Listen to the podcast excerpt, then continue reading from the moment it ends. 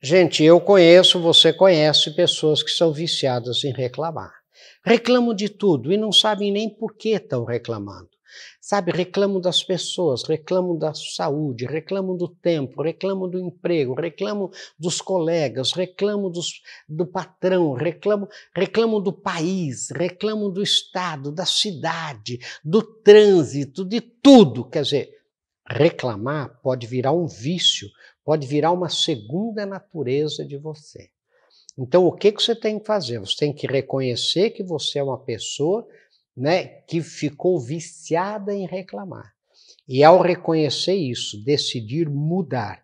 E ao, ao, quando você tiver um pensamento desse negativo de reclamar, você imediatamente você procure ver o lado positivo daquela situação, sabe? E aí você vai ter que fazer esse esforço para você poder matar essa segunda natureza reclamona que tem dentro de você. Pense nisso, sucesso.